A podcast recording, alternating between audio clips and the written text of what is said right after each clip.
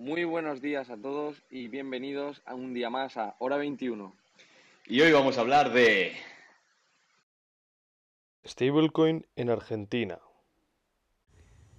Antes de empezar el episodio nos gustaría comunicar que cualquier información, cualquier dato, cualquier comentario no es un consejo de inversión y que invertir en criptomonedas conlleva un riesgo elevado. Además, es importante que investiguéis siempre por vuestra propia cuenta. En Argentina van a sacar una stablecoin y dirás, wow, pero yo te diré, no, porque está anclada al dólar, así que, ¿cómo lo ves? Que no han perdido lo que ya les pasaron hace unos años. Quieren volver a experimentar la inflación de cero. Quiero decirte, esta, esta ya es como se le ha ido tanto de las manos, ha dicho, vamos a volver a empezar para ver qué ha pasado. Efectivamente, efectivamente. Pero bueno, tenemos la noticia que eh, la provincia de Argentina va a sacar su propia criptomoneda, van a tener su propia wallet para gestionar criptoactivos y se van a crear NFTs para que artistas puedan digitalizar su trabajo. Quiero te a hacer el par completo. Quiero Salvador, mira, Salvador, por lo que más abajo no puedo ir, esta provincia de Argentina, hecho, toman por culo. ¿Ya vamos con todo o no vamos a nada? Eso es verdad. Y es que, bueno, la provincia en concreto es San Luis.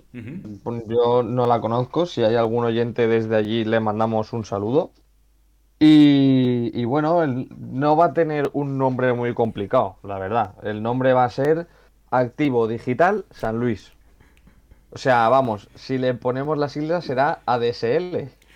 El token ADSL. Almorzar, sopar y lo que surja.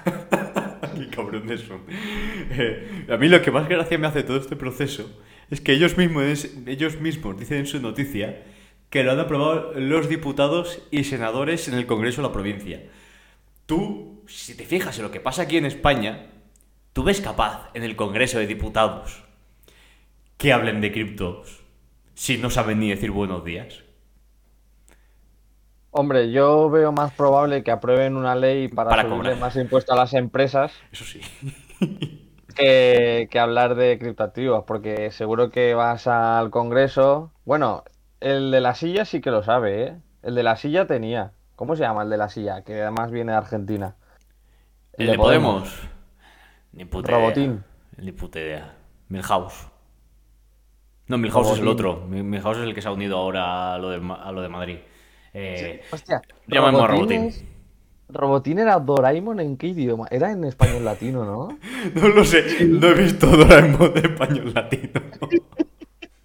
Sí, sí, por favor, por favor, si tenemos algún oyente de Sudamérica, por favor, confirmadnos si Doraemon es Robotín o Robotín es Doraemon. Necesitamos comentarios en todas las redes sociales que nos confirméis cómo se dice Doraemon en tu zona.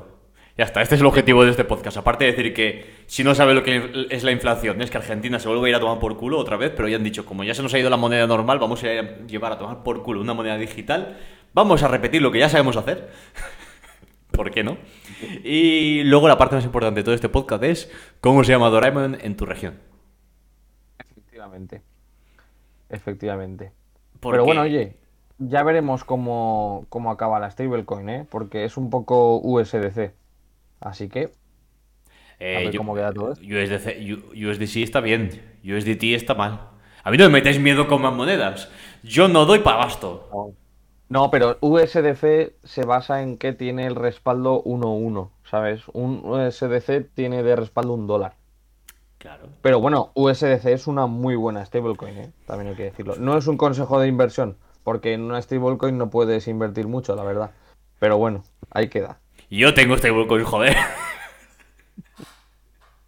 Y bueno, chicos, con esto de un bizcocho, ya os habréis quedado con los puntos principales. En tu país, imagínate que saca una stablecoin, ¿qué coño pasaría? Aquí tenemos el podcast que ya sacamos sobre eh, pasar el euro digital, ¿no, Albert? Sí, sobre Y- las CBDC. CBDCs y aparte eh, Doraemon. Con esto de un bizcocho nos vemos la semana que viene. Esperemos que os haya gustado y que Doraemon te acompañe. Efectivamente. Y por favor es importante que suscribáis, que es gratis, no tiene ningún coste y nos ayudáis a crecer.